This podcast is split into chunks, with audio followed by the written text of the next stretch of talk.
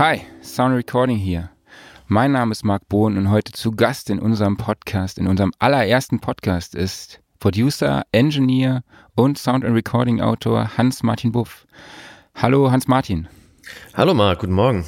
Ähm, wir wollen ja heute über die Anfänge der Aufnahme in der DAW beziehungsweise über die Übergangsphase zwischen dem Aufnehmen auf Band bis hin zur Aufnahme in der DAW im Rechner quatschen. Ähm, erzähl doch mal, wo und wann hast du diese Phase erlebt? Ja, das war relativ, äh, das war ein ziemlich großes Kino tatsächlich. Als ich angefangen habe in der Schule speziell, da haben wir äh, am Anfang einen Stapel Bücher gekriegt und dann ein großes 2 Zoll Tonband und ein Halb Zoll Tonband.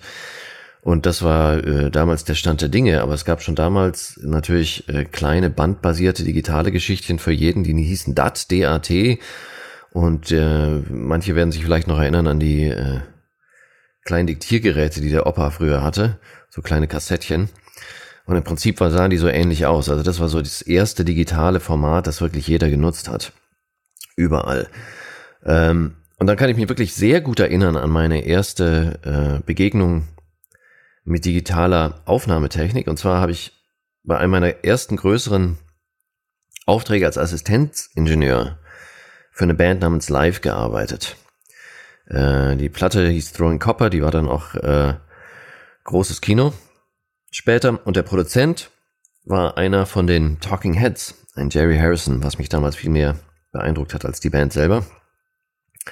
Und der kam angefahren mit einem Saab äh, Cabrio und der ganze Rücksitz war voller Computer-Equipment. Also der hatte eine riesen Schachtel mit einem so einem Uhr-Mac und äh, dem ersten Pro Tools Sound Designer hieß es damals System, das ich kannte. Und wir wussten noch nicht, was man damit machen sollte mit diesem Riesending und, und was es denn wäre. Und dann haben wir angefangen aufzunehmen. Und das Studio, wo das ist, Pachyderm, das ist so ziemlich in der Pampa. Und da in der Pampa, wo das ist, wird es im Sommer sehr feucht. Das heißt, plötzlich hat es angefangen, dass alles brummte. Also, dass zum Beispiel jede Gitarre einfach von vornherein drunter hatte. Und dann hat dieser äh, Produzent ich glaube, für 1000 Dollar damals sich eine extra Karte gekauft, die man in diesen tollen Computer von ihm reinschieben konnte, das dann äh, Geräusche weggerechnet hat, eine sogenannte Dinner Card, D-N-A, mhm. Digital Noise Reduction. Und da haben wir dann wirklich per Timecode einfach mal testweise eine Gitarrenspur da reingepackt in dieses Wundergerät und haben dann das, das Geräusch gelernt und rausgefiltert und waren total begeistert, weil man jetzt plötzlich sogar die Stimme vom Sänger über den Pickup gehört hat. weil so toll sauber war das plötzlich. Das war das erste und dann hat die Begeisterung gar nicht mehr aufgehört. Und es gibt eine Nummer auf der Platte, die mit so einem, so einem Basslick losgeht. Und das war ihnen dann zu kurz. Und dann haben wir wirklich im Prinzip eine Stunde damit verbracht, das wieder in den Computer zu packen, es länger zu machen und wieder zurückzuspielen. Also die ganze erste Zeit war so. Okay, wann war das ungefähr? Das war im August 1993, ist also schon ein bisschen her. Okay, verstehe. Ähm, genau, ich, wir gehen später noch ein bisschen auf die Technik, Entwicklung der Technik ein, aber vorher würde ich, hätte ich noch eine andere Frage an dich. Und zwar, hattest du auf der Musikmesse in deinem Vortrag Mission auf Reisen folgendes Zitat gesagt, beziehungsweise ich zitiere dich jetzt, ähm, dass sich niemand mehr an die Zeit mit Bandmaschinen erinnert, ist gut, weil so geil war sie nicht. Was hat dich zu dieser Aussage bewegt? Ähm, ich glaube, das Grundsätzliche, was sich Leute heute nicht mehr vorstellen können, wenn sie äh, aktuelle Aufnahme, Tonbearbeitungsmethoden nehmen, ist einfach, dass man mal Sound bearbeitet hat, und zwar die meiste Zeit, ohne zu sehen, was vor sich geht. Also die grundsätzliche Schwierigkeit, ähm, Automation zu fahren oder irgend so ein, keine Ahnung, wo war denn nochmal das kleine Piep, Piep, das auf der 8-Minuten-Nummer, die wir gerade aufgenommen haben, mhm. wo man heute einfach mal auf seinen Bildschirm guckt und sagt, ah, schau, da ist das Piep, Piep. Oder da ist es so und so lange. Oder einfach sowas wie, äh, was ich gerade beschrieben habe. Wir würden, wir würden gerne das Intro vom, vom Song einfach acht Takte länger machen. Was ja jetzt eine Sache von nicht mal einer halben Minute ist, um das irgendwie hinzupacken war ein Riesenaufwand. Es war immer ein Riesenaufwand. Und gerade wenn dann eben andere Geräte noch parallel dazu laufen mussten. Ob das jetzt ein Mischpult ist, auf dem man automatisiert oder irgendein MIDI-Gerät. Darf man ja auch nicht vergessen. Diese ganzen Depeche Mode-artigen Sounds der 80er, die waren ja nicht alle auf Band, sondern es waren dann irgendwelche Geräte, die parallel zum Band gelaufen sind, weil man da ja nicht so viele Spuren hatte.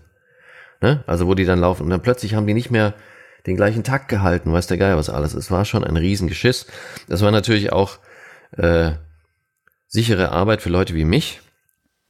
Ja, das ist ja damit auch verschwunden, dass das jeder in seinem Laptop machen kann, aber äh, äh, von, äh, vom Handling her ist Band kein Verlust. Vom Klang her ist eine völlig andere Geschichte, aber vom Handling her braucht das kein Mensch. Ja, ich denke mir das, ich bin leider noch nie in den Genuss gekommen, über Band aufzunehmen, aber ich denke mir das Schneiden schon ohne visuellen Bezugspunkt und dann auch wirklich sehr, sehr, äh, ja, schwierig vor. Ähm, wie genau waren die denn, die Bandmaschinen, wenn du da irgendwie schneiden musstest? Also wie hast du denn den Punkt gefunden? Das war relativ einfach. Äh, das war äh, tatsächlich so. Es gibt ja an der Bandmaschine so mehrere Tonköpfe. Du musst es halt wissen, von welchem der gerade abspielt. Also es gibt den, es gibt einen, der speziell dafür, da ist der sogenannte Repro-Kopf, der fürs Mischen genommen wird. Wenn du jetzt gleichzeitig aufnehmen und abspielen willst, wie du es ja immer tun willst, wenn du aufnimmst und Overdubs machst, dann nimmst du den sogenannten Sync-Kopf. Also wenn du jetzt wusstest, welcher das ist, kein Problem.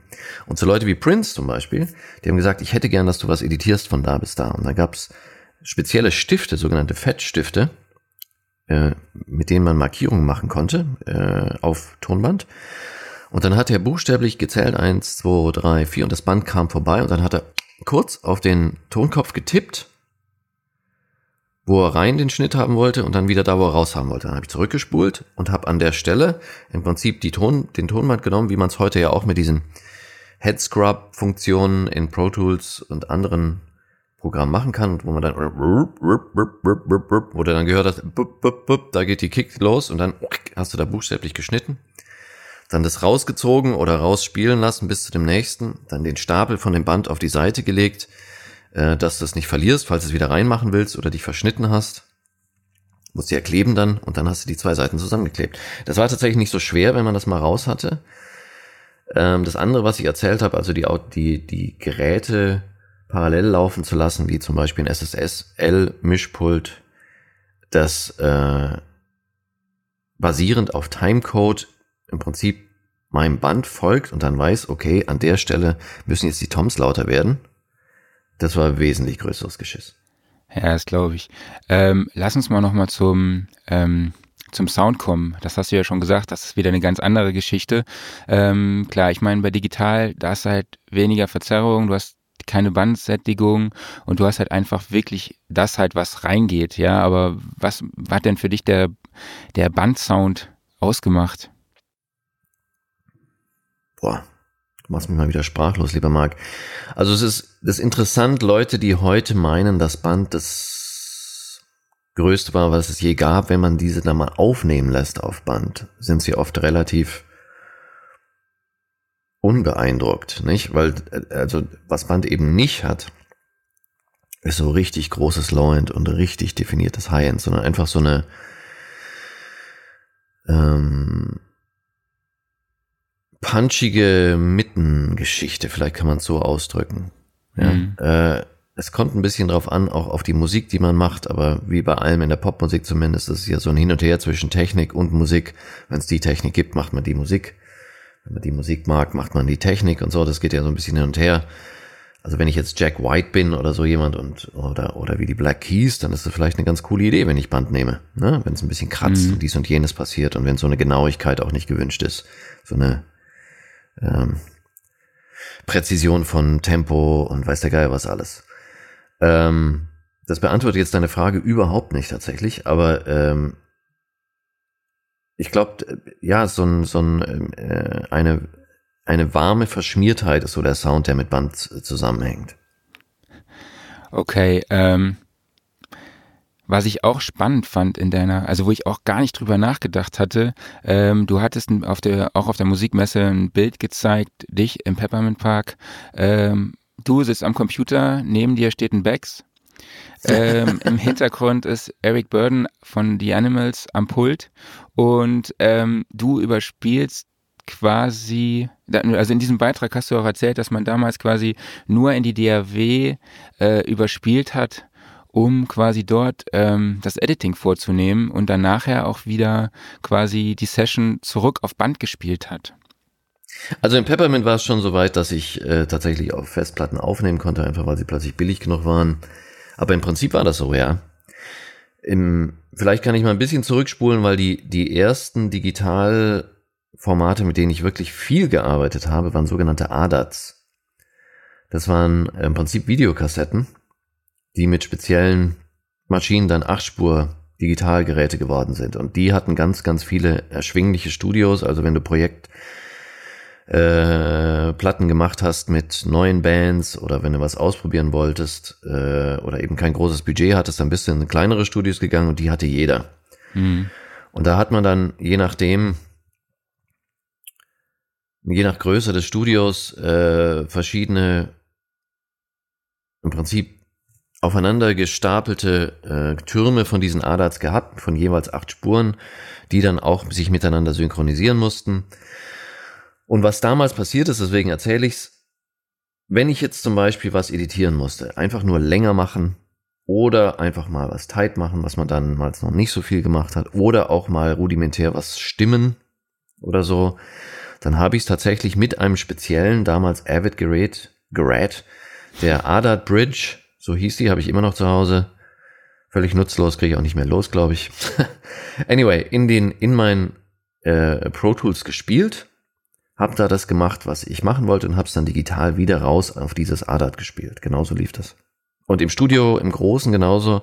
Du hast aufgenommen auf äh, tatsächlich manchmal ein digitales Format, ob das jetzt ein 48 Spur Bandformat war oder was auch immer, aber meist auf dem analogen Format, da hast du drauf aufgenommen und dann hast du eben wieder mit sogenannten Timecode die Bandmaschine, auf der du aufgenommen hast, mit deiner DAW verbunden, das dann reingespielt, das gemacht, was du machen musstest und wieder zurückgespielt. Okay. Ähm, lass uns mal zur Entwicklung der Technik kommen. Ähm, ich glaube, das, das hast du ja auch auf deinem, auch im Vortrag gesagt, dass ähm, die Festplatten wo das Hauptproblem auch waren, ja, weil, ja, ich meine, so eine Festplatte ist halt ein mechanisches Gerät. Es gibt einen Schreib-, einen Lesekopf, eine Datenplatte, äh, eine Steuerelektronik für den Motor, eine Kopfsteuerung, ja, und das muss ja auch ähm, alles relativ zügig gehen, so ein Daten, den Daten, der Datentransfer. Ich meine, heute läuft halt alles über irgendwie über SD in einem Chip. Ähm, ne, es gibt hohe extrem hohe Zugriffszeiten und sehr hohe Datenvolumen. Ähm, mit welcher Festplattengröße hast du denn angefangen? Ich habe mir von meinem ersten Prince-Geld am Ende des Jahres meine erste Pro Tools Besetzung gekauft für inklusive Computer für großartige 10.000 Dollar damals. Das war 1996. Und da drin war zum Schnäppchenpreis von 1.000 Dollar eine 4 Gigabyte Festplatte. Die war ungefähr so groß wie ein halbes MacBook ja, hm. und auch so hoch. Das waren sogenannte SCSI Drives, hießen die noch. Hm. Ähm, und die waren auch extrem langsam, nicht nur sehr teuer, sondern auch sehr langsam, wenn man da ein Backup gemacht hat von einer auf die andere, was ja dann auch irgendwann mal notwendig war, waren vier Gigabyte ein quasi äh, Nachtprojekt. Hm. Nicht quasi Nachtprojekt, wirklich ein Nachtprojekt. Ich hätte dann mal ab, sehr oft abends, wenn ich fertig war, mein Backup angesetzt und bin dann ins Bett. Und dann morgens zum Frühstück waren sie hoffentlich fertig und nichts war schiefgegangen. also es war nicht ganz drin. Tatsächlich, glaube ich, war die Geschwindigkeit gar nicht so das Große, weil man überschätzt, wenn man gerade wenn man kartenbasierte DAWs hat, äh, wie schnell das sein muss. Ähm, aber die, die Kosten waren, hatten mir überhaupt keinen Sinn gemacht. Ne? Also wenn ja, du dir überlegst, eine normale Platte, also heute ist ja uferlos, aber ich würde sagen, wenn ich jetzt wirklich ein ganzes Projekt betreue, dann habe ich nachher zwischen 100 und 150 Gigabyte Daten. Natürlich sind das nicht die letztendlichen, aber mit allen Outtakes und allen dies und jenen und so, die da auf mich warten. Und wenn man das jetzt mal hochrechnet, das darfst gerne du machen oder als gewinnbringende Aufgabe den Hörern stellen, wie viel, wenn 4 Gigabyte 1000 Dollar kosten, dann 150 kosten, dann lohnt sich das einfach nicht. Ja, klar. Ich meine, die Entwicklung der, des Datenvolumens bei Festplatten ist auch echt krass. Also ich habe mal hier eine Statistik rausgesucht. Die Entwicklung ist tatsächlich relativ linear. Also 1990 waren wir ungefähr bei 100 Megabyte. In den 2000ern, also Anfang der 2000er, äh, was sich eigentlich noch gar nicht so lange anfühlt, hatten wir irgendwie 10 Gigabyte. 2005 kam dann die erste 100 Gigabyte Festplatte und 2015 dann die erste 10 Terabyte und jetzt im letzten Jahr kam eine, die 14 Terabyte Platte raus. Also es ist schon, ja, ich meine damals 1990 mit 100 Megabyte, da konnte man halt auch noch nicht so viel anfangen, glaube ich.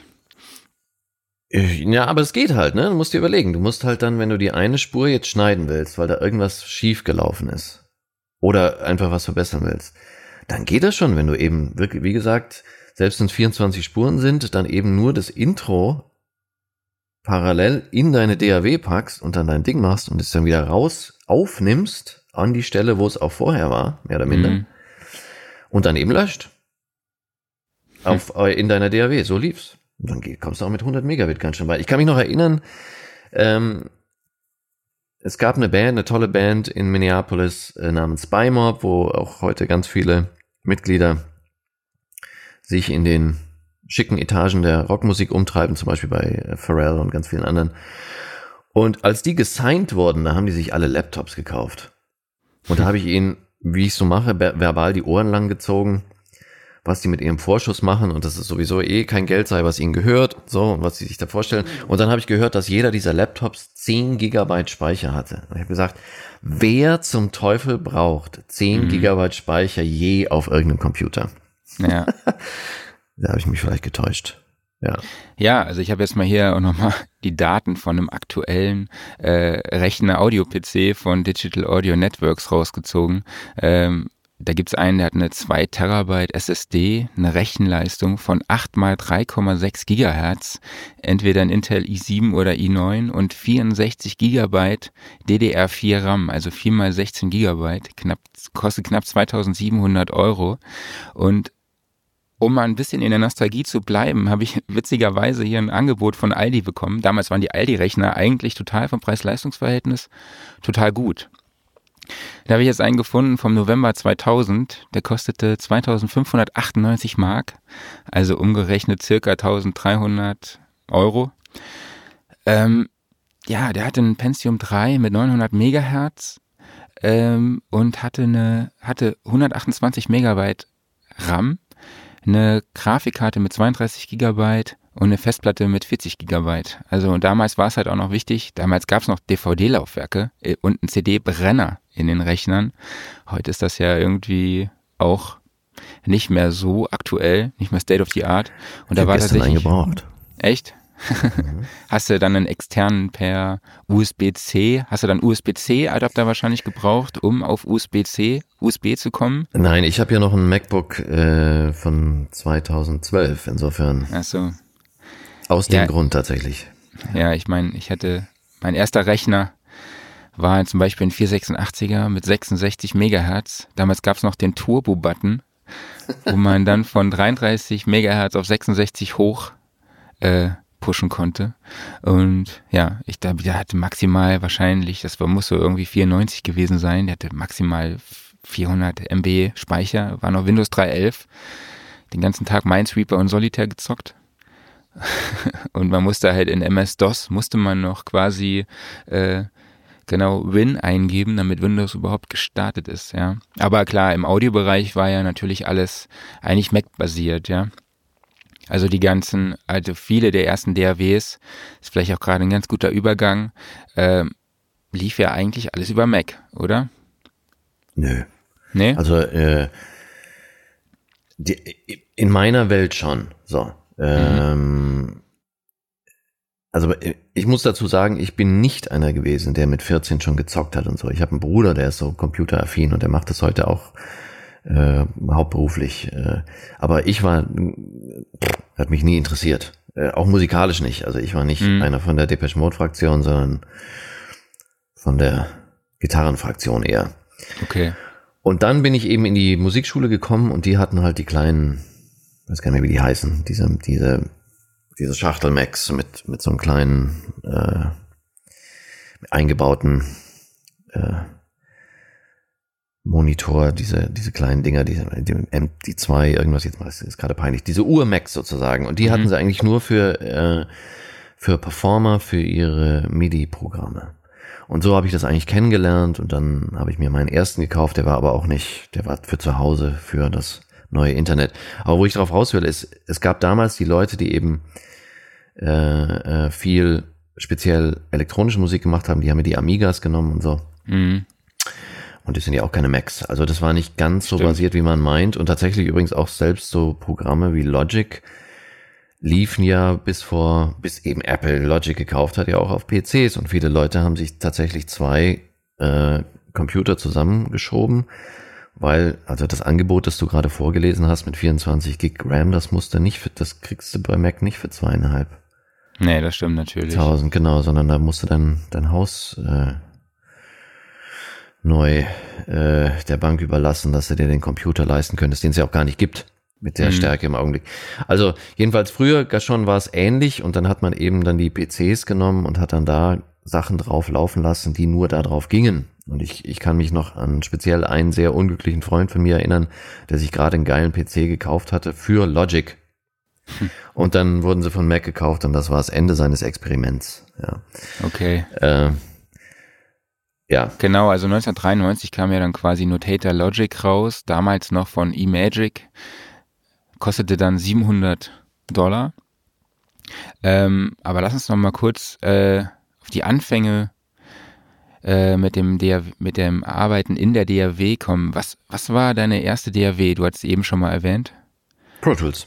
Pro Tools. Also du war, also, das war damals schon Pro Tools, also Pro Tools 1 oder? Äh, boah. Pro Tools New Bus hieß es. Okay. Also ist das allererste, was ich, ge, was ich gemacht habe, war wirklich, es hieß Sound Designer und das ist ja das Ur-Pro Tools. Genau. Wo man äh, tatsächlich, äh, wo auch nicht der Sinn war, jetzt mehr Spursachen zu machen, sondern äh, so Edits zu machen, wenn du einen Mix kürzer machen wolltest oder Sequenzen zu bauen, äh, genau. um für eine Platte zu machen. Genau, damals war es ja noch der Digidesign. Sounddesigner kam 1984 raus, kostete. 84. Ja, genau. Kostet, es gab, es war nicht die erste DAW, es gab schon Ende der 70er eine DAW. Ähm, ist mir der Name jetzt gleich gerade entfallen. Ähm, liefere ich in dem Beitrag nach, wo auf unserer Website, wo ihr in der Website, auf unserer Website diesen Podcast findet, äh, kostete damals, also Sound, Digidesign Sound Designer 1984 kostete 995 Dollar und war, wie du schon gesagt hast, hauptsächlich ein Sample Editor ähm, für Synclavier oder halt auch Fairlight, ja. Und ähm, genau, nachdem es halt äh, Sound Designer war, war es dann, hieß es dann Sound Tools und äh, machte halt da zum ersten Mal das visuelle Editieren, ja. Also konnte man erst mal äh, Audiosignal editieren und hatte einen visuellen äh, Bezugspunkt. Ähm, wie sah es denn damals so äh, wandlertechnisch aus? Also ich glaube, das Angebot war da auch nicht so groß, oder? Wenn ich ganz ehrlich sein soll, ich weiß es gar nicht mehr. Ich meine, wandlertechnisch war ja Pro Tools speziell bis vor so zehn Jahren äh, exklusiv nur mit äh, Digidine-Avid, was ja dasselbe mhm. ist, ähm, Wandlern zu haben. Und die erst, insofern hat sich das für mich nicht so gestellt, die Frage, weil ich ja immer mit denen unterwegs war. Also es gab mhm. überall eben diese Pro Tools Boxen. Äh, ja. Ja, also ich glaube, also ich glaube die, die die Frage ähm, am Anfang war gar nicht welcher Wandler nimmt man, sondern welches Gesamtsystem, wo dann natürlich die Frage mhm. auch mit drin ist. Und dann hast du eben gesagt, okay, ich nehme jetzt Pro Tools oder ich nehme ein anderes System, äh, wie zum Beispiel eben die Bandsysteme oder wie Radar. Da kann man mhm. ich weiß nicht, ob du das kennst. Das war tatsächlich ein sehr gut klingendes. Dann gab's äh, Sonic Solutions, was wirklich sehr, was gerade die Masteren-Jungs alle hatten, um Sachen zusammenzuschneiden und auch zu denoisen und so Zeug. Mhm. Ja. Ja, also dann, genau, also 1989 kam dann quasi von Sound Tools der erste Wandler raus, der Audio Media One hieß es damals, war ein, ein zwei-Channel DSP-Karte mit ja, analogen Ein- und Ausgängen. Also das ist schon, schon irgendwie witzig. Und 1984 kam, nee, beziehungsweise äh, 1991 kam dann das erste Pro Tools raus, wo man dann zum ersten Mal die Möglichkeit hatte, mit vier Spuren halt auch wirklich äh, Multitrack Recording und Editing zu machen. Ja, also das ist schon, kann man sich heute gar nicht mehr ähm, vorstellen, ja, und genau, ich also, glaube. Ich glaube, was man sich nicht mehr vorstellen kann, ist, was ein bisschen auf deine Frage mit dem Band auch zurückgeht. Erstmal, dass du einzelne Spuren verschieben kannst. Es gibt mhm. ja so mhm. Spinner, die das mit Band gemacht haben. Ne? Du kannst herausfinden, wo an welcher Stelle, wo die vierte Spur ist. Das kannst du mhm. ja sehen mit so einem Magnetding und dann kannst du ja wirklich so ein Schnipselchen innerhalb des Bandes rausschneiden und dann verschieben. Mhm. Es gibt mhm. Leute, die das gemacht haben, aber das, das grenzt an Manie. Und einfach sich vorzustellen, dass man von 24 Spuren zwei verschieben kann und 22 nicht, wie revolutionär das ist, ja. das ist, glaube ich, heute nicht mehr vorstellbar. Oder ähm, ja, einfach ähm, ein Teil einfach zu loopen oder so ein Zeug. Mhm. Was das für ein mechanischer Aufwand mal war. Und da waren schon diese vier Spuren, von denen du gerade sprichst, ganz großes Kino. Oder auch das, was ich sagte, ne? Wir machen eine Bassspur länger oder wir nehmen nur die Gitarrenspur und versuchen die zu, zu die essen.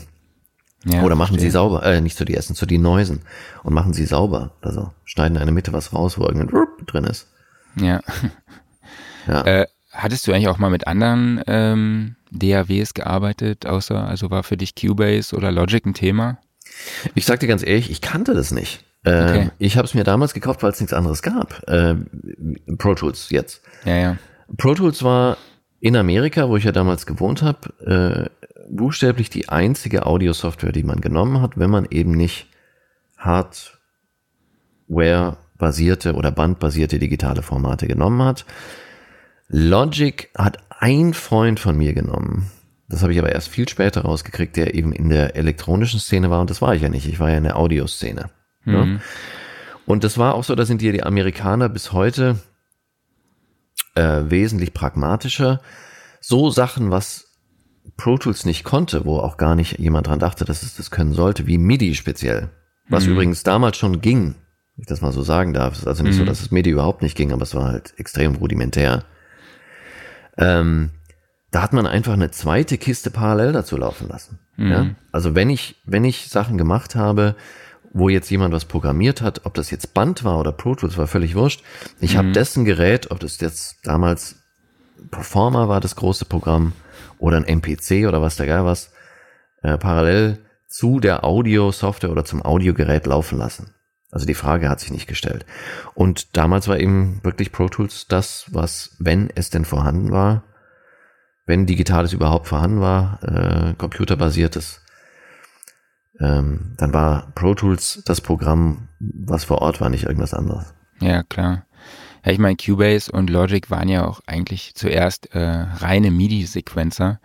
Äh, die Aufnahme, Audioaufnahme kam ja erst viel später. Also ich meine, Cubase 1.0 wurde 1989 auf dem Atari, für den Atari, Atari released.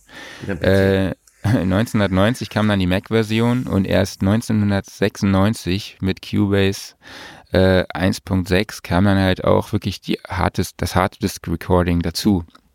Also da war man dann halt auch schon, ähm, ja, fast, äh, ja, da war man ja fast zwölf Jahre später erst dann dran. Ja? Also Sound, wie gesagt, DigiDesign Sounddesigner gab es 1984 und dann Cubase mit Aufnahmefunktion 1996. Ja, 1993 kam dann natürlich auch noch Logic dazu. Genau. Ja, man muss, man muss, glaube ich, auch bedenken, ähm, die sind sich ja heute so. Es gibt ja immer noch diese Glaubenskriege zwischen den verschiedenen DAW-Liebhabern. Äh, mhm. Und die gab es damals schon interessanterweise, mhm. äh, als ich dann nach Deutschland kam. Äh, was mir völlig schleierhaft war, weil zum Beispiel Logic war völlig unbrauchbar für Audio, für jemand, der auf Pro Tools gearbeitet hat. Mhm. Das war so ein völlig bescheuertes Setup. Also so, selbst so Sachen wie heute, wenn man da bei Logic aufs, auf den Monitor guckt, sieht man ja links äh, die, die Fader und äh, kann dann da Plugins drauf machen, macht ja völlig Sinn oder irgendwas automatisieren. Das konnte man damals nicht. Mhm. Du konntest nicht anständig automatisieren, das Schneiden war schrecklich. Aber natürlich gab es schon damals Leute, die sich halt reingefuchst hatten und die es geil fanden. Ähm, anyway, aber die Kombination war es das und so bin ich dann auch dabei geblieben und ich bin halt auch einer persönlich, mir ist das wurscht, was das für eine DAW ist, solange ich nicht drüber nachdenken muss.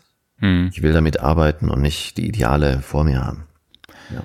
Nur noch mal eine kleine Info für die Hörer. Auf www.pro-tools-expert.com gibt es wirklich äh, super viele Infos über die Entwicklung von äh, der DAW oder halt auch bei uns auf der Website soundrecording.de gibt es einen Artikel, der DAW History heißt. Also alle, die sich für die Entwicklung der DAWs äh, interessieren, finden dort äh, weitere Infos. Genau, du hast schon eben das Thema Automation ähm, angesprochen. Das war wahrscheinlich mit Sicherheit so der größte Punkt, den man, also äh, ja, der die Arbeit erleichtert hat damals, oder? Für mich schon. Ich glaube nicht, dass andere das so gemacht haben. Nee, es gab für, die meisten Leute haben eben Pro Tools genommen wie eine Bandmaschine, wo man dann sehen konnte, wo man war und wo man eben was editieren konnte. Ich fand es immer das kam so ein bisschen parallel, ne? Also, dass die, äh, die Festplatten plötzlich groß genug und schnell genug waren, dass man da wirklich äh, in Gänze drauf arbeiten konnte und sich die Frage überhaupt gestellt hat, nehme ich jetzt äh, ein Computerprogramm statt Bandmaschine und dass man zum Beispiel bei neueren Pulten auch sehen konnte, was man automatisiert hat. Also es gab durchaus Pulte, wo dann ein Computer dabei war, wo man gesehen hat, okay, da habe ich jetzt eine Linie äh, geschrieben und dann macht's mal, geht's mal kurz hoch und dann geht's wieder runter und wo ich dann nachher hingehen konnte und das umzeichnen konnte. Und viele Leute haben sich eher damit dann beschäftigt, als das direkt in der DAW zu machen. Aber für mich persönlich äh, war das ein ganz großer Schritt der Einbindung, weil ich das immer so ein Geschiss fand. Und ich bin auch jemand, der einfach speziell Vocals ganz viel automatisiert. Ähm, ich finde das ganz wichtig, dass wenn man einen Vocal mischt, äh, dass die verschiedenen Spannungsstufen in einem Song, dass die auch als solche erkennbar sind, dass da nicht irgendwelche wichtigen Wörter äh, verschwinden. Also man muss jetzt nicht jede Silbe speziell verstehen, aber dass, dass man nicht versteht, was der Sänger sagt, ist bei mir nicht drinne. Finde ich, finde ich da, finde ich wichtig. Jedenfalls, da konnte man so Sachen machen oder eben auch äh, speziell äh, so Sounds wie Toms, die ich immer gerne erwähne, die es ja nicht so oft gibt in den meisten Songs. Mhm. Ne? Es wird immer durchgejuckelt und dann gibt's vielleicht in dem üblichen vier Minuten Song gibt's fünf Stellen, wo die Toms was zu sagen haben. Und die musst du nicht mehr finden und dann kannst du da eben wirklich mal Sachen mitmachen, die vorher unglaublich kompliziert waren ohne visuelle Hilfe und Reparierbarkeit. Ähm, du hast ja schon das ähm, Aufnehmen von Vocals jetzt gerade angesprochen. Ähm, wie sah es denn damals mit Doppelungen aus? Also ich glaube, der meinst du, der Anspruch war an den Sänger noch mal ein bisschen höher, um quasi eine vernünftige Doppelung hinzukriegen als heute, wo es, wo man mit zum Beispiel Voc Align äh, quasi die Vocals, Vocals direkt aufeinander schieben kann? Ach, das ist so ein bisschen zwei Sachen. Erstens, der Anspruch war höher und es gab auch einfach Techniken bei äh, Profis, Studioprofis, äh, die so Probleme vorweggenommen haben oder gelöst haben schon beim Aufnehmen, die wir heute in der DAW lösen. Zum Beispiel, wenn da jetzt fünf Leute oder wenn fünf Sachen gedoppelt werden und dann äh, ich liebe Mark. Ja, und mhm. dann singen fünf Leute Mark und dann am Schluss klingt's nach Mark. Da haben die dann gesungen, ich liebe Ma und haben das, das äh, C gleich weggelassen äh, und so Sachen. Also die dann einfach genau wussten, ähm, das wird ein Problem und das singe ich dann so. Das klang dann ein bisschen komisch, wenn man auf Solo gedrückt hat, aber ist ja wurscht. Auf der anderen Seite ist aber auch so, dass man heute, habe es ja vorhin schon erwähnt, durch die Möglichkeit der Technik eine Hörgewohnheit hat, wo einem auffällt, wenn es nicht in Anführungsstrichen tight ist. Mhm. Wenn du dir mal Beatles-Doppelungen anhörst, zum Beispiel, und zwar nicht als, ah, das ist ein Beatles-Song, den ich kenne und mag oder was auch immer, sondern als handwerkliches, wie haben die denn das gemacht? Dann hörst du, wie untight das ist. Äh, zum Beispiel, es gibt äh, Songs, von, wo John Lennon so doppelt, wo er sogar ein anderes Wort singt, was sie dann nicht verbessert haben, weil sie mhm. fanden es lustig oder was auch immer. Was ich damit sagen will, ein bisschen der Effekt, der durchs Doppel, Doppeln erreicht werden soll, nämlich so eine Größe, der wird heute anders wahrgenommen als damals. Mhm. Damals durfte das ungenauer sein. Wenn ihr, wenn ihr euch große äh, Schlagzeuge anhört aus den 70ern oder so, äh, ganz viele von denen machen Filz, die kämen heute bei niemand aus dem Demo-Studio. Die waren damals aber nicht als falsch oder Untheit oder sonst irgendwie äh, angesehen. Also die Hörgewohnheit hat sich einfach durch die digitalen Möglichkeiten auch geändert und deswegen muss man sie einsetzen. Also ich habe heute ganz wenig zum Beispiel auch äh, stimmenmäßig. Also äh, Tonhöhen verändern, Stimmen. Okay. Ähm, ich habe fast keine, die ich aufnehme, wo ich nicht irgendwas schiebe. Hm. Und es muss dann nicht klingen wie Share auf I Believe oder wie halt äh, Kanye West oder sowas, aber ähm, wo man einfach so kleine Sachen verändert. Verstehe. Also rückst du auch die Drums oder auch die Gitarren? Ja, bisschen hier und da, wo du halt merkst, okay, da ist es wichtig, dass dann, selbst wenn der schön hinten spielt, der Bassist da auf der Eins wäre es wichtig, wenn er direkt auf der Kick wäre, dann tue ich da auf jeden Fall nachschieben, ja. Glaubst du, dass dadurch, ähm, ja, bezieht sich wahrscheinlich auch nochmal ein bisschen auf meine allererste Frage, äh, glaubst du, dass auch da das, ähm, ja, der Anspruch, der eigene Anspruch der Musiker vielleicht auch nicht mehr so groß ist, weil man weiß, okay, man kann es ja nachher äh, fixen? Ja, auf jeden Fall sogar. Ich habe die Beobachtung gemacht, die paar Mal, wo ich jetzt Band aufgenommen habe, selbst mit Leuten, die sich noch erinnern können, wie es war, mit Band aufzunehmen, mhm. in den letzten 15 Jahren.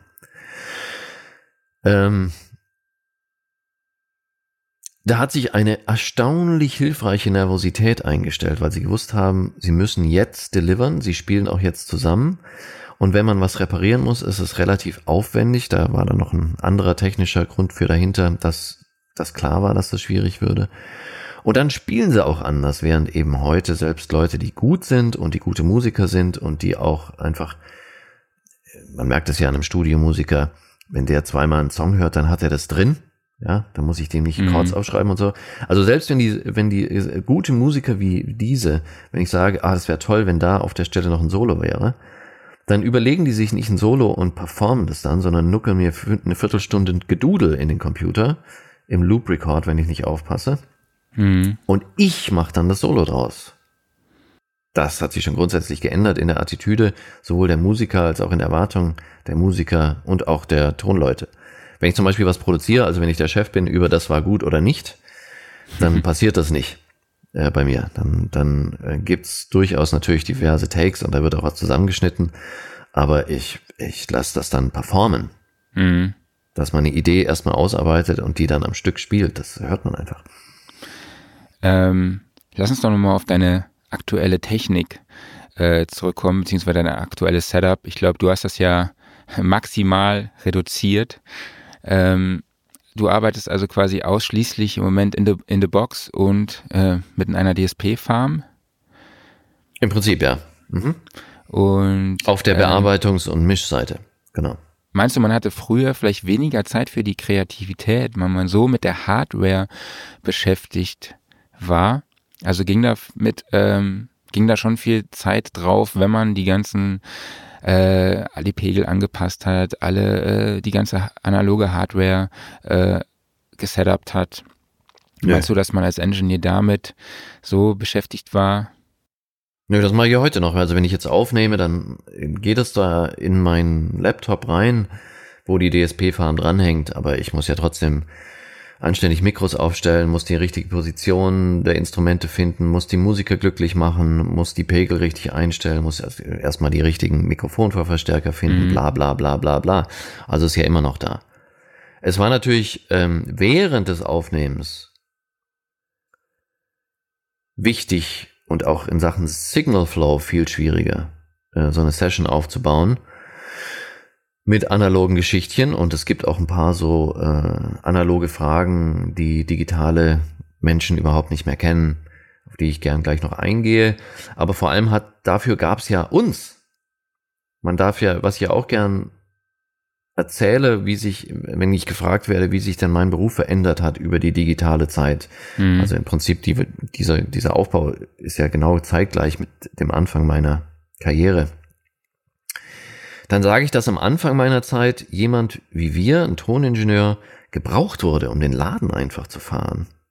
Ja, mhm. Also wie, wie, der, wie, der, wie der Zugführer, der, der wurde einfach gebraucht. Den, den hat man heuern müssen, dass man spielen konnte. Das ging nicht gleichzeitig, das ging einfach nicht. Also was wir heute, ich stelle das Laptop in den Proberaum, drücke auf Aufnahme und mache das, das war extrem rar. Es gab auch so Leute, die das gemacht haben, aber es war echt schwer. Also mhm. wenn du nicht selber inch warst, hast du einen gebraucht. So. Heute leistet man sich jemand wie uns. Und zwar mhm. eben nicht, um sicher zu gehen, dass das und das auf der richtigen Tonspur auf dem Tonband ist oder dass das und das richtig verpatcht ist oder sowas, sondern weil es vielleicht ein bisschen besser klingt oder weil man gern mit einem arbeiten möchte. Also es ist ein grundsätzlicher Wandel in der Rolle unseres Berufs, mhm. der durch diesen äh, technologischen Wandel ausgelöst worden ist. Und jetzt erzähle ich noch schnell, wenn ich darf, äh, so als Anekdote, was tatsächlich eine von den Sachen war, die man wissen musste, wenn man ein Tonband aufgenommen hat. Zum Beispiel war es ja auch so, wenn man da 24 Spuren hat, dann waren die ja nicht so absolut getrennt wie die 24 Spuren in meiner DAW. Mhm. Ja, also was auf der Spur ist, die unter der ist, die ich jetzt gerade aufnehme, ist völlig wurscht. Für die Spur, auf der ich gerade aufnehme. Auf dem Tonband nicht. Das ist ja ein Tonband. Das heißt, wenn ich jetzt zum Beispiel eine richtig laute elektrische Gitarre neben einer Querflöte habe oder eine Triangel, Bing, dann höre ich sozusagen einen Schatten wie bei einem Proberaum mit einer dünnen Wand von dieser lauten Gitarre auf der Triangelspur, sogenanntes Crosstalk, bekannt als ausgezeichnete Kolumne aus Sonne Recording. Ähm, und deswegen musste man natürlich dann auch schon mal gucken, auf welche Spuren man was packt. Hm. So Sachen. Oder dass man zum Beispiel auf die Spuren, die am Rand von einem Tonband sind, also wirklich am physischen Rand, die erste Spur und die 24. Spur, nichts macht mit einer schnellen Transienten. Weil ja, die einfach mechanisch abge, geschliffen worden sind. Also waren meistens auf diesen äh, Randspuren, diesen Edge-Tracks. 24 war tatsächlich das Signal für den Timecode, den man ja, habe ich ja vorhin schon erwähnt, für diverse Sachen brauchte, von mhm. MIDI-Gerät über äh, Pult, über zweites Tonbandgerät, äh, das parallel lief, und das klang so, das war dann auch sehr laut, das heißt, da musste man dann noch eine Spur freilassen bis zum nächsten. Also auf 23 war nix und auf 22 war dann die erste musikalische Geschichte und auf Spur 1 war meistens der Bass. Weil der eben mm macht. Es gab dann mhm. sogar so Leute, die haben sich vorher das Tonband angehört und haben dann gehört, dass, sagen wir mal, Spur 4 mehr Höhengehalt hat, weil das ist ja auch nicht so linear gewesen, wenn es nicht richtig äh, eingestellt war und haben dann auf die gesagt, okay, auf vier und elf sind die besten Höhen drauf und da haben sie dann ihre Overheads draufgepackt mhm. und so Zeug, ja. Also das sind so Fragen, die, äh, die sich heute einfach nicht mehr stellen. Vielleicht ist das auch das Beste, was das Digitale angeht. Zwei Sachen. Erstmal, dass heute genauso klingt wie morgen. Mhm. Oder andersrum, morgen genauso wie heute. Das ist wirklich was Großes. Und das Allergrößte ist der Undo-Button natürlich. Ja, gut, okay, das stimmt. Das kostete wahrscheinlich früher auch ein bisschen Zeit. Das kostete, das kostete keine Zeit, sondern es ging halt nicht. Wenn du dich verpanscht hast, also wenn ich, wenn du jetzt gemeint hast, äh, ähm, Mark fängt jetzt an zu sprechen und nicht erst nachher und puncht dann da rein und hast dann zu früh gedrückt, mhm. dann war das weg, was da vorher war. Ne? Also der, der Gedanke, dass man immer wieder zurück kann zu dem, was da vorher war. Das gibt's nicht. Ja. Leute meinen Alters, die angefangen haben als Assistenten und älter, die, die haben nicht Träume, wie sie nackt durch die, äh, die Hallen ihre, ihre, ihres Gymnasiums laufen oder so, sondern dass sie sich verpanscht haben. Mhm. Oder dass sie aus Versehen irgendwas gelöscht haben. Und es gibt ja auch ganz viele äh, große, schöne Momente in der Pop-Rock-Musik, wo jemand aus Versehen was gelöscht hat und dann der Ersatz, das ist, was wir heute kennen. Zum Beispiel der Grund, ich habe gestern eine Doku angeguckt über die Stones. Der Grund, warum Keith Richards You Got the Silver singt und nicht Mick Jagger, ist, weil der Inch aus Versehen die Liedspur gelöscht hat und Mick Jagger schon zum Schauspielen in Australien war. Und so hat dann der Gitarrist ein Lied auf der Platte gekriegt. Ach, krass. Mhm. okay. Ähm, ich habe hier noch ein paar Punkte. Ähm, das Recallen von so einem Mischpult, ja, da haben wir jetzt eben, das haben wir eben so ein bisschen übersprungen. Ähm, das war doch wahrscheinlich auch ein Riesenakt. Naja, es dauert halt seine Zeit, es ging aber ganz gut. Das ist ja das, was, ich glaube, das haben wir noch gar nicht erwähnt. Also der erste Schritt zur Digitalisierung von unserer Arbeitswelt war ja gar nicht die Aufnahme, sondern tatsächlich äh, das SSL-Pult. Mhm. Das Große am SSL-Pult, auch mit der Überschrift Morgen ist genauso wie heute und nachvollziehbar gleich, mhm. war, dass die genau gleich waren, wo auch immer man hingegangen ist. Also wenn ich heute in Minneapolis gearbeitet habe und morgen Los Angeles und da stand das SSL-Pult, dann konnte ich meine Automationsdaten mitnehmen und konnte da genau den, fast genau den gleichen Mix wieder aufbauen, den ich auch in der anderen Stadt gestern hatte. Ein revolutionäres Konzept. Okay. Vorher war jeder Mix, jeder, jeder Rough Mix, jeder neue Tag klang anders. Total anders. Jeder Mix war eine einzigartige Performance, so wie das Solo von den Musikern auf der Tonbandmaschine. Hm. Und, und es war nicht sonderlich schwer tatsächlich, es war nur zeitaufwendig. Du musstest halt jeden Knopf neu einstellen und hattest mhm. dann so einen Bildschirm vor dir, wo du gesehen hast, wo der Knopf jetzt ist und wo er sein sollte, und dann hast du den da hingedreht. Genau, es gab ja damals diese, diese äh, Sheets, wo man dann quasi äh, äh, eine Markierung gemacht hat an der Position wo das, ähm, das hat man jetzt mit Pulten gerade steht. Das hat man jetzt mit Pulten nicht gemacht. Das hat man jetzt mit Outboard-Sachen gemacht. Macht man übrigens okay. bis heute noch.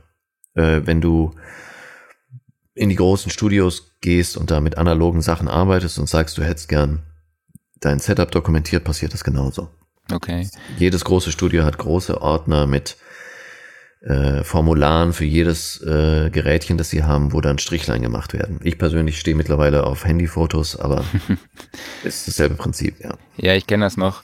Ähm, von, bei Keyboards gab es ganz früher äh, in den 80ern so, so, eine, äh, so eine, ähm, eine Kategorie Klangkarten, hieß das, glaube ich. Ich weiß jetzt gerade nicht mehr. Auf jeden Fall waren dann wirklich halt die Setups unserer Autoren quasi von verschiedenen Synthesizern in Form von solchen Sheets. Also da war quasi die Oberfläche des Synthesizers abgebildet mit allen Knöpfen und allen Parametern und die äh, einzelnen Einstellungen waren dann halt markiert und das haben die Leute dann quasi zu Hause in, mit ihren Synthesizern quasi nachgebaut. Also das ist schon das würde ich ja wieder aufleben lassen, wenn ich ihr wäre. Ne? Also ja, ganz ehrlich, wenn ich, wenn ich ein Modular oder, oder ein Moog Preset hätte und das könnte das mal so mir auch zusammenbasteln, ich mhm. würde mich freuen.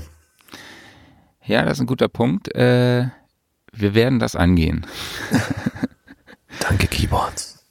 Genau. Also ich habe ja nur mal recherchiert natürlich, wann es das erste digital gesteuerte analoge Pult gab. Also 1985 ähm, gab es ein Pult von ähm, George Massenburg, ähm, zusammen entwickelt mit AMEC. Der gab es quasi ein Inline-Pult, äh, analoges Inline-Pult, was digital gesteuert wurde und man sogar quasi Automation fahren konnte. Also das war damals äh, wohl schon sehr revolutionär. GML-Automation war übrigens äh, wesentlich intuitiver als SSL-Automation. Die haben wir relativ oft benutzt. Ja. G GML ist George Maschenberg Laboratories. Genau. Plus ja. zur Info, ja. ja. Ähm, genau, sehr interessanter Mann, der sehr viel Revolutionäres auf jeden Fall entwickelt hat. Ähm, hier noch eine super witzige Anekdote. Also ich stehe ja so total auf Trivias und Anekdoten. Ähm, ich bin hier äh, bei der Recherche im Studiomagazin ähm, in einer Ausgabe von 1984. Es gibt jetzt übrigens, ich glaube, alle Studiomagazine von 1979 oder 78, als es anfing, bis irgendwie Ende der 80er auf der Website von Echoschall, dem Mikro- bzw. Equipment-Verleih, äh, online frei verfügbar. Und da habe ich bei der Recherche zur, zu diesem Thema ein witziges System gefunden, was sich CompuSonics nennt. Es war ein digitaler Mixer mit dem Recording-System. Es gab zwei verschiedene Varianten. Eines hieß DSP 2000 wo man vier Stunden in Stereo aufnehmen konnte. Zwei Stunden also in vier Spur und eine Stunde in acht Spur und so weiter, kostete 30.000 Dollar. Es gab dann noch ein kleineres System mit, also DSP 1000 hieß das, kostete nur 1000 Dollar. Dann gab es noch einen Vierspurmischer und das kostete dann zusammen alles 40.000. Und das Witzige war in diesem System, dass man quasi die Musik direkt auf dem Floppy speichern konnte. Gab dann Kompressions- Verhalten von, eine Kompressionsrate von irgendwie 5 zu 1 oder 9 zu 1. Also, ich meine, was hat damals auf eine Floppy gepasst? Also, das ist, war nicht so viel. Also, das, ist, das System ist von 1984 und witzigerweise äh, hat ähm, Fritz Fey dazu geschrieben damals. Ähm, dass es wohl auch eine Musik auf Bestellung per Modem vom Händler direkt auf die Floppy gab. Das heißt, man konnte sich quasi über das Modem auf dem Server des, Händ des, des Musikhändlers einloggen. Also das war so die Idee und dann quasi die Musik per Modem über die Telefonleitung auf seine Floppy laden. Und was er da äh, noch dazu schreibt, ist, das würde Zwischenhändler trocken, trockenlegen, die Kosten für Schallplattenfirmen würden drastisch gesenkt werden, es gäbe keine Presskosten mehr und keine Versandkosten und die Umsätze würden steigen, weil der Konsument so wunderbar einfach bestellen kann. Wer weiß. Aber wie gesagt, wenn es funktioniert fand ich einfach super geil. Jetzt heute so, also äh, 35 Jahre später. Hat er ja recht gehabt. Äh, was, wo man halt nie dran denkt, ist das Kopieren. Auf die Idee ist man nicht gekommen damals. Genau das und äh, ich meine heute im Zeitalter von Streaming wissen wir alle, wie sich das, ähm, wie sich der Musikkonsum verändert hat und die ganzen, ähm, ja und auch die die Umsätze durch Musik das war jetzt mal so ein grober Überblick. Ich meine, jetzt heute sitzen wir hier, arbeiten schon mit digitalen Mikrofonen, gehen direkt mit USB in den Rechner rein. Ähm, jetzt kommt es vielleicht raus, wir sitzen nicht gegenüber, ne? Ach, so ein Mist. Wo Verdammt. sitzt du denn?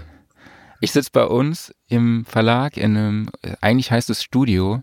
Ich würde es eher Proberaum von unserem, vom Chefredakteur von Gitarre und Bass und äh, Chefredakteur von Sticks nennen. Also es war ursprünglich wirklich mal gedacht, hier so ein kleines äh, Tonstudio beziehungsweise so einen kleinen Aufnahmeraum zu machen für kleinere Produktionen, um Klangbeispiele aufzunehmen. Aber ja, jetzt nutze ich es als Podcast-Studio. Also, du, aber du bist in Köln, ne? Genau, ich bin in Köln und sitze im Keller quasi von unserem Verlag. Ähm, Deshalb, ja, Raum hier ist relativ schalltot. Ähm, ja, es kann sein, dass ihr dann vielleicht ab und zu mal die Kellertür hier, hier hört, die ins Schloss fällt, also eine große Stahltür, weil ich alle Mitarbeiter darauf aufmerksam gemacht habe, richtig rot gekennzeichnet, ey, ich mache hier heute mit Herrn Hans-Martin Buff einen Podcast, bitte seid leise. Also bei mir ist es nicht ganz so äh, charmant, ich sitze in einem Hotelzimmer in der Lüneburger Heide, wo ich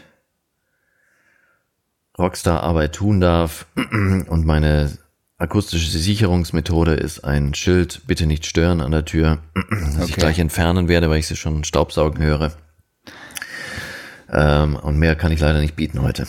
Okay, und du hast extra für unseren Podcast dann dein MK4 im Hotel aufgebaut, gehst über ein Interface. Äh, du bist meine Ausrede sozusagen, genau. Ich habe ein, ich hab ein Apollo Twin von UAD dabei durch das du mich auch hörst. Und dann mhm. habe ich ein MK4, also nicht eins von den Direkt-USB-Dingern, sondern ein analoges durch den Apollo Twin dann mit Pro Tools verbunden, wo ich dann auch meine wohlklingende Stimme für dich aufnehme. Sehr cool. Ja, ich sitze hier mit meinem Biodynamic oder Biodynamic Fox, so ein USB-Mikrofon, Großmembran-Mikrofon ähm, und gehe direkt über USB in meinen Mac ist eigentlich ein ganz cooles Teil, kostet 150 Euro. Ähm, es gibt einen, einen Volume-Regler, ist also gleichzeitig auch Interface, hat einen Kopfhöreranschluss, ähm, einen Mix-Regler, einen Mute-Button und äh, einen Schalter hinten auf der Rückseite für den Gain. Es gibt da zwei Einstellungsmöglichkeiten. Das ist einmal Low und High. Das hat mich ein bisschen irritiert, muss ich sagen. Ich hätte mir da, glaube ich, ein bisschen mehr Einstellungsmöglichkeiten gewünscht. Es ist auch ein, ist aber auch ein cooles Stativ dabei, ein Tischstativ, ähm, ist sehr robust. Ähm, aber jetzt für mein, für den Podcast habe ich es dann doch, um das Mikrofon recht nah am Mund zu haben, um natürlich den Nahbesprechungseffekt zu nutzen, äh, habe ich es dann doch auf ein Stativ gestellt, weil ich dann äh, eben die Möglichkeit habe, es näher an den Mund zu richten. Und ähm, ein Popschutz ist dabei und der Popschutz ist aus Metall, was mich echt sehr verwirrt hat ähm, und ich den Eindruck hatte, dass es dadurch vielleicht ein bisschen blechern klingt. Ähm, ja, das ist ja das klassische Neumann-Ding, das ist schon richtig so. Ja, genau. Klingt auf jeden gut. Fall gut, ähm, kann ich nur empfehlen. So, jetzt noch ein bisschen Werbung gemacht hier. Und ich habe Neumann gesagt, sorry, war nicht so gemeint. genau. Wir Auch machen am hier kein Name, U47 war das kein, kein Name-Dropping. und Wir machen kein Product Name-Dropping, nein. Ich sag jetzt auch nicht, dass ich einen Sennheiser MK4 nehme und dass es geil klingt und so. Das sage ich jetzt Genau. gar nicht. Ich glaube, das habe ich schon vorweggenommen, weil das sehe ich ja in dem Bild über Skype. Jo. Ähm, genau, ich glaube, haben wir es geschafft, oder? Ähm, Juhu. Super. Ähm, vielen lieben Dank dir, Hans-Martin. Danke fürs Zuhören. Alle, die jetzt nicht über unsere Website den Podcast finden, sondern über Spotifys ähm, oder ähm, die Podcast-App von Apple oder sonstige Podcast-Anbieter finden auf unserer Website soundrecording.de slash podcast ähm, alle Infos und alle Links und Videos zu den im Gespräch äh, angeführten Themen. Also ich werde da nochmal das Video von deinem Vortrag auf der Musikmesse einbinden und dann muss ich hier noch ein bisschen Call to Action Sachen sagen. Also folgt uns auf Facebook, folgt uns auf Instagram, Google Plus, folgt uns auf MySpace. Kennst du, kennst du MySpace noch? Gibt's das noch? Ich glaube, es gibt's noch. Ich glaube, es wurde irgendwann von Google, ich will jetzt nichts Falsches sagen, aber ich glaube, es wurde von Google irgendwann aufgekauft und gilt aktuell als News-Seite für Musik, also generell um irgendwelche Musikthemen. Ja, und Google Plus wurde ja abgeschafft, ne? Das wurde ja dann stillgelegt, genau. Und dann meldet euch für unser Newsletter an, www.soundrecording.de, kauft unser Heft, besucht unsere Veranstaltung Studioszene am 6. und 7. September in Köln. Dort gibt es Workshops und auch einen großen Ausstellerbereich. Ähm, im, es gibt unter anderem Workshops mit den Produzentengrößen äh, Mick Gutzowski und Silvia Messi und natürlich auch Hans-Martin Buff. Gibt natürlich auch noch, gibt auch ein weiteres Programm, findet ihr alle unter studioszene.de. Die Early Bird Tickets sind bis Ende Mai für 15 Euro verfügbar. Ähm, genau, jetzt habe ich genug erzählt, genug mit Werbung. Ich glaube, jetzt machen wir Schluss, oder? Jetzt machen wir Schluss. Alles klar. Danke dir, ja. Dank dir. Alles klar. Mach's gut.